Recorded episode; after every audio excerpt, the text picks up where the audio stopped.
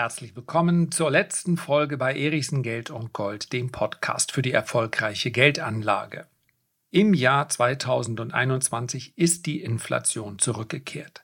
Aber die Inflation, über die ihr morgens in der Zeitung lest, die in der Tagesschau, in Magazinen und in Foren besprochen wird, ist harmlos. Sie ist ein kleines Kätzchen. Das wahre Monster ist schon viel länger da. Und deswegen widme ich diese letzte Podcast-Folge des Jahres diesem Monster. So, dann starten wir die letzte Podcast-Folge des Jahres mit einer Provokation, indem ich euch sage, vergesst die Inflation. Vergesst sie einfach. Die Verbraucherpreisinflation ist nichts weiter als ein kleines, süßes, manchmal etwas störrisches Gespenst, welches da auftaucht, für 4, 5, 6 Prozent Inflation sorgt, aber dann verschwindet es auch wieder und dann taucht es mal wieder auf. Aber wisst ihr was? Dieses Gespenst ist es nicht, welches uns den Nachtschlaf rauben sollte. Es gibt nämlich ein viel größeres Gespenst, ja, ich möchte sogar sagen ein Monster. Und bei all den Diskussionen, die wir derzeit erleben, um Inflation, darum, ob die EZB vielleicht auch mit ein oder zwei Zinsschritten entgegenwirken sollte, als ob das irgendeinen Unterschied machen würde.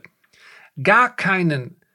Wir sprechen hier über das kleine Gespenst und nicht über das große Monster. Denn das große Monster ist seit vielen, vielen Jahren da und es ist viel gefährlicher. Wir sprechen hier über die Sachwertinflation, über die Vermögenspreisinflation, ja einige nennen es sogar die Enteignung. Wir sprechen hier von minus 75 Prozent. Und das ist kein Clickbait, das ist kein Titel, mit dem ich euch so ein bisschen aus der Weihnachtslethargie locken wollte, sondern das ist die Realität.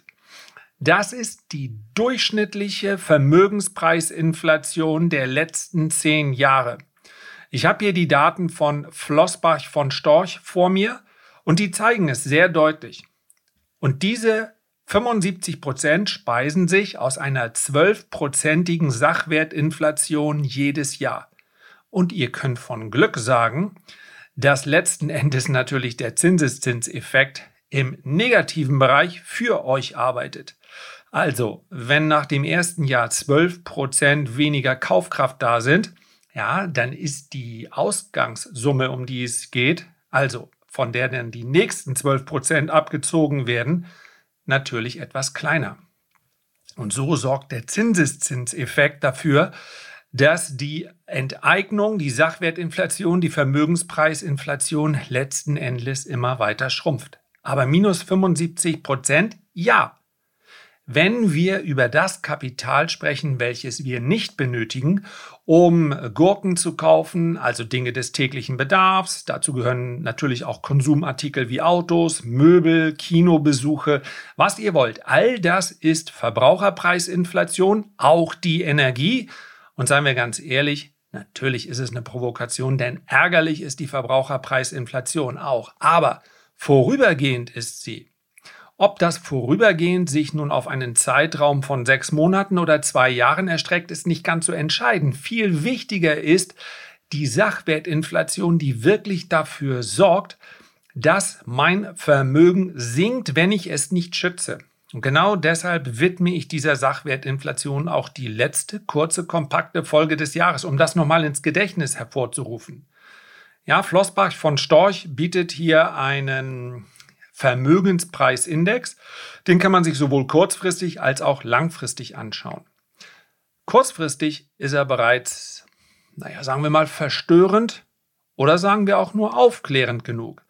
Wenn wir uns die Immobilienpreise seit Januar 2017 anschauen, dann sprechen wir über einen Anstieg von 45 Prozent im Durchschnitt.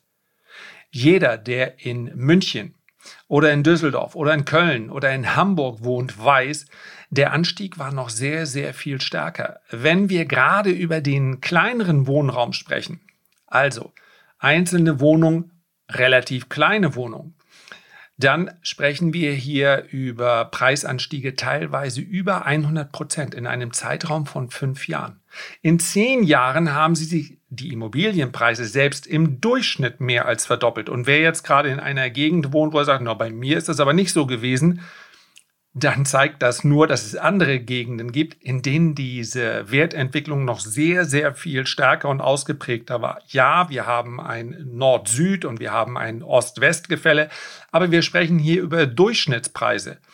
Wer also vor fünf Jahren vermutlich aus dem Bauch heraus mit Recht gesagt hat, nee, jetzt reicht's mir, den Kauf dieser Immobilie den Kauf einer Immobilie werde ich verschieben.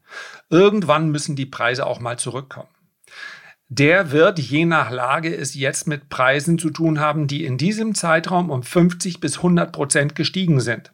Und natürlich geht das nicht immer so weiter, ansonsten würden wir sogar im, im Immobilienbereich in eine Fahnenstange reinlaufen. Es gab durchaus Dekaden in den letzten 100 Jahren oder nehmen wir einfach mal die letzten 50 Jahre. Wir haben also seit 1970 sehr klare Aufzeichnungen, in denen Immobilienpreise auch stagniert haben. Und so etwas werden wir in Zukunft auch wieder sehen. Immobilienpreise werden sich jetzt nicht alle fünf bis zehn Jahre verdoppeln. Aber die Wahrscheinlichkeit, dass man wartet über einen Zeitraum fünf oder zehn Jahre und dann sagt, man bekommt sie billiger, die ist eben auch sehr, sehr gering.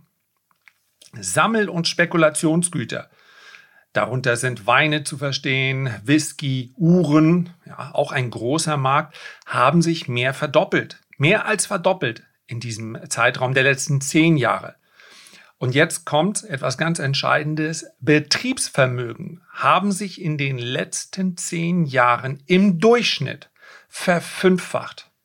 Und da kommt jemand wie Michael Saylor von MicroStrategy ins Spiel. Ich möchte nun mit der heutigen Folge ganz sicherlich nicht dazu aufrufen, jetzt sein gesamtes Vermögen in Bitcoin zu stecken, um es vor dieser Sachwertinflation, der Vermögenspreisinflation zu schützen.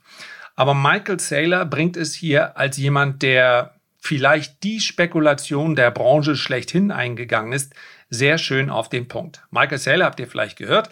MicroStrategy ist eigentlich ein Softwareunternehmen. Ich glaube, vor der ganzen, bevor Michael Saylor entschieden hat, ich gehe jetzt quasi all in Bitcoin.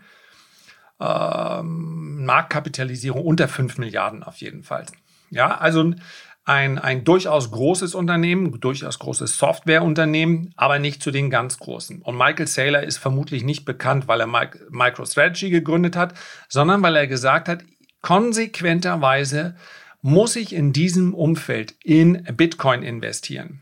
Er sieht Bitcoin als überlegene Spekulation an, wobei es für ihn keine Spekulation ist, sondern ein Hort der Sicherheit gegenüber Gold. Das käme auch noch in Frage als klassischer Inflationsschutz oder auch Aktien oder auch Immobilien.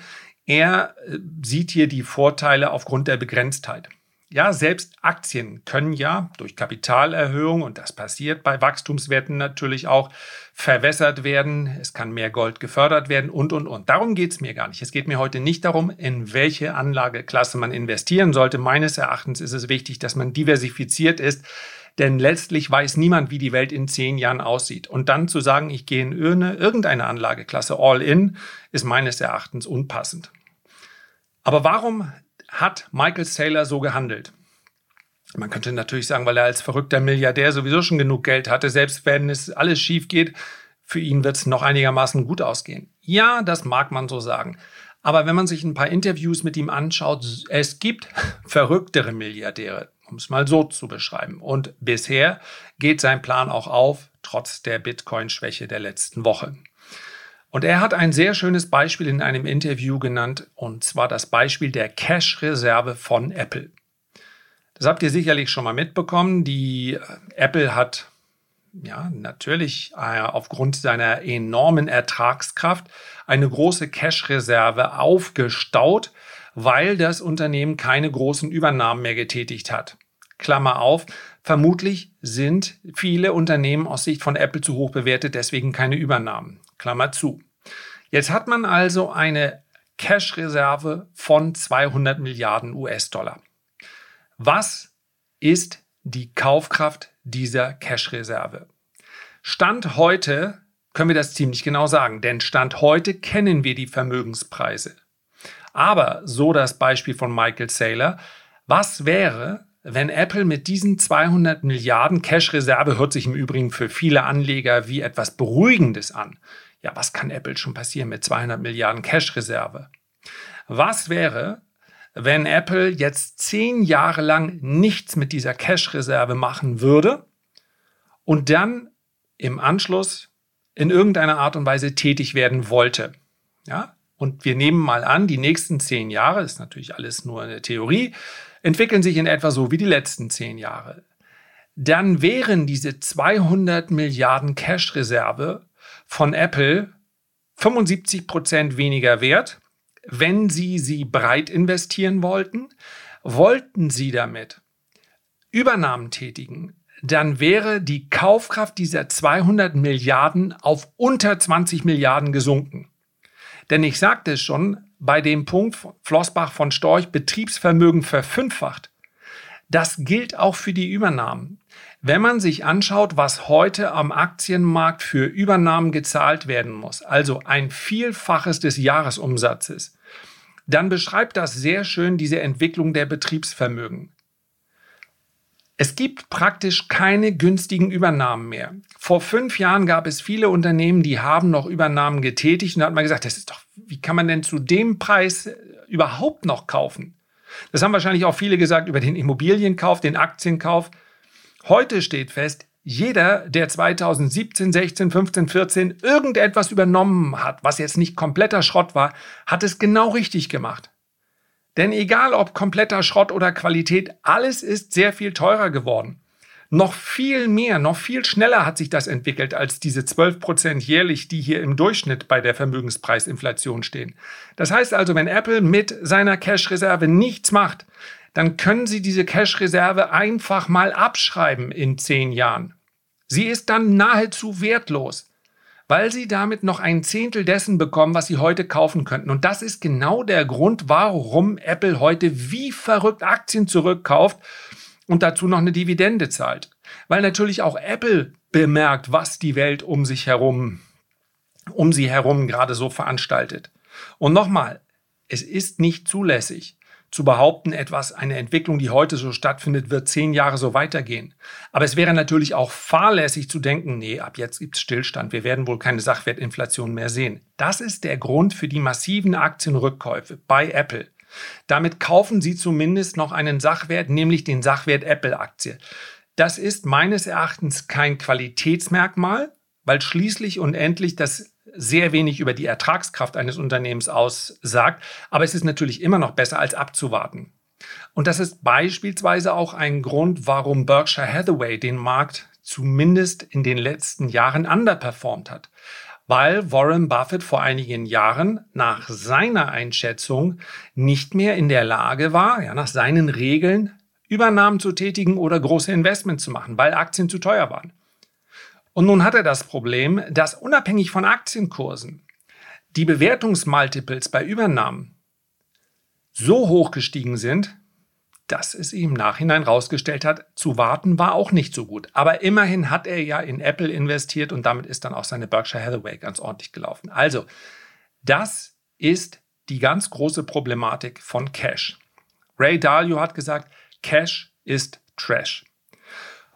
Und wichtig jetzt kommen wir mal auf die eigene Anlage, ist zu akzeptieren, dass das, was wir jeden Tag sehen an der Börse, nur ein Preis ist, eine Momentaufnahme. Und diese Momentaufnahme suggeriert uns hin und wieder, völlig zu Recht, dass es das Risiko gibt, dass Aktienkurse auch zurückkommen. Langfristig ist aber Cash die viel, viel größere Spekulation. Wir mit unserem Cash müssen entweder konsumieren oder investieren. Und ich sage ganz bewusst auch konsumieren. Wer in den letzten zehn Jahren, egal wann, gesagt hat, jetzt gönne ich mir aber mal die Uhr. Ja, wer gesagt hat, ich gönne mir den äh, VW Golf oder dieses Auto oder jenes Auto außer Raritäten, der hat trotzdem Verlust. Konsumgüter, die verbraucht werden, bringen immer einen Verlust mit sich. Das gilt auch für die Couch und den Fernseher.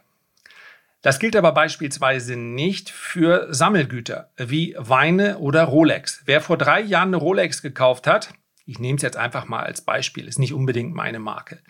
Ja, der hat äh, vermutlich auch schon einen Preis bezahlt, holla die Waldfee. Es sei denn, er hatte das Glück, irgendwo beim Juwelier auf der Liste zu stehen und er hat das dann zum Listenpreis bekommen.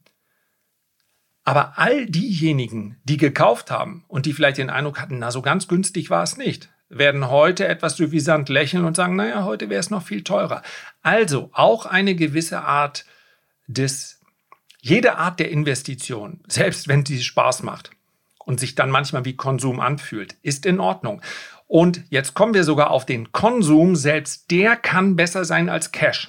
Und ich nehme hier das beliebte Beispiel, weil es vielleicht für viele nachvollziehbar ist, der Sauna.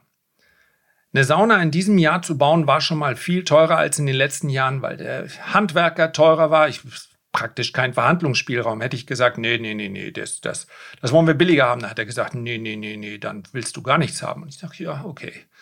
Also, äh, das Bauholz und so weiter. Alle Materialien sind teurer geworden im Sommer. All das. Nur, ich bin mir ziemlich sicher, in fünf Jahren wäre es noch teurer. Also vorgezogener Konsum schützt auch vor Inflation. Aber Investition ist natürlich letztlich die klassische, der klassische Schutz vor Sachwertinflation. Und das muss man einfach im Kopf drin haben. Und dann erträgt man, wenn man sich diese Kaufkraftverluste anschaut über zehn Jahre, dann erträgt man auch Schwankungen sehr viel besser. Ja? Man sollte natürlich, und das ist ganz, ganz wichtig, nur Geld investieren, auf das man auch wirklich verzichten kann, damit man eben nicht verkauft, wenn es abwärts geht. Diese minus 75 Prozent einfach im Hinterkopf behalten. Und wenn man auf Technologiewerte setzt, dann waren es wahrscheinlich sogar mehr als 75 Prozent, die mein Investitionskapital verloren hat. Und nochmal, der eine Punkt, den ich jetzt eben genannt habe, ist deshalb so wichtig, weil jetzt in dieser Börsenphase vermutlich 90 oder 95 Prozent derer, die sich diese Folge anhören, sagen, ja, mache ich. Keine Sorge, ich hab, das habe ich verstanden. Und das freut mich natürlich wahnsinnig. Und wenn ich meinen Beitrag dazu teilen, ja, liefern konnte, umso besser. Ich weiß aber auch, wie Nachrichten aussehen in Bärenmärkten. In Bärenmärkten, wenn Aktien in so einem Salami-Crash fallen, sie rutschen runter, erholen sich ein bisschen, alle sagen, jetzt, jetzt geht's wieder aufwärts, so wie die letzten 14 Jahre. Und dann gibt's noch einen drauf und noch einen drauf. Und sowas wird kommen. Die Wahrscheinlichkeit, dass wir nochmal zehn Jahre Börse erleben ohne Bärenmarkt, und zwar völlig egal, wie sich die Inflation entwickelt, das ist auch ein psychologischer Prozess, die ist sehr, sehr gering. Deswegen ist es so wichtig, dass da Kapital drin steckt, was ich nicht irgendwann brauche. Ich habe gefährliche Nachrichten bekommen, in denen es hieß, dieses oder jenes beleihen, damit ich, ja, ich möchte niemandem im Einzelfall irgendwas ausreden, wenn er das äh, wuppen kann, dann ist es völlig in Ordnung. Aber man muss dann sich darauf vorbereiten, auf den Worst Case. Und der sieht auch mal vor zwei, zwei Jahre vielleicht sogar. Das ist letztlich die längste Dauer, die wir so kennen bei Bärenmärkten. Und wenn man da dann ganz sicher auch nichts verkaufen muss, dann ist es gut. Dann hat man genau die Sicherheit und die Gelassenheit, um dann auch in den Investments drin zu bleiben. Und dann sollte man sich vielleicht auf den gelben Zettel immer die minus 75 Prozent angucken. Cash ist Trash. Auf Sicht der nächsten zehn Jahre weiß ich nicht, ob es 75 Prozent sein werden. Bei 50 Prozent wäre aber meines Erachtens die äh, Wahrscheinlichkeit schon sehr, sehr hoch. Also bei all den Schwankungen, die man sich so anschaut, selbst durchschnittliche Investments an der Börse. Sofern, und mit durchschnittlich meine ich nicht hier ein durchschnittlich durchgestaltetes äh, Portfolio nur aus Zukunftswerten.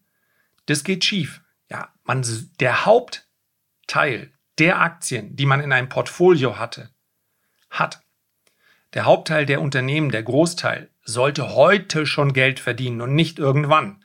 Ansonsten erlebt man in seinem Depot keine 30 oder 40 Prozent Rücksetzer, sondern 80 oder 90 Prozent Rücksetzer. Der ein oder andere wird es in den letzten Wochen gespürt haben. Und wir sind nicht in einem Bärenmarkt. Und trotzdem haben die Highflyer des Jahres 2020 mal eben 60, 70 Prozent obendrauf bekommen. Also, man muss dann, wenn man in Einzelwerte investiert, schon etwas davon verstehen. Oder man vertraut denen, die etwas davon verstehen.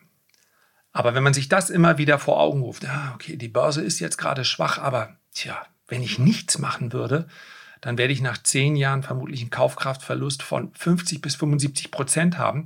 Dann sind Bärenmärkte auch besser durchzustehen, beziehungsweise man schafft es dann auch leicht, leichter in die Königsklasse hinein. Und die Königsklasse ist eben in Krisenzeiten, und das kann auch mal einzelne Branchen betreffen, in Krisenzeiten Qualität nachzukaufen. Ich sage es noch ein drittes Mal, weil der Satz von Ray Dalio so wunderschön ist. Cash is Trash. Verbraucherpreisinflation ist ärgerlich.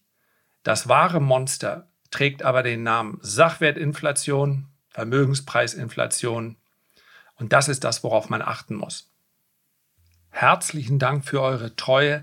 Ich weiß die wirklich sehr zu schätzen. Ich habe viele, viele Zuschriften bekommen, viele Rezensionen unter den einzelnen Folgen, viele Bewertungen da, wo es möglich sind. Viele haben den Podcast abonniert und ich kann es nur immer wieder betonen.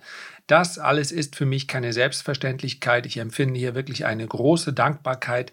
Ich danke euch und ich wünsche euch einen guten und einen gesunden Rutsch ins neue Jahr. Die nächste Folge hört ihr dann am 6. Januar. Ganz liebe Grüße. Bis dahin, euer Lars.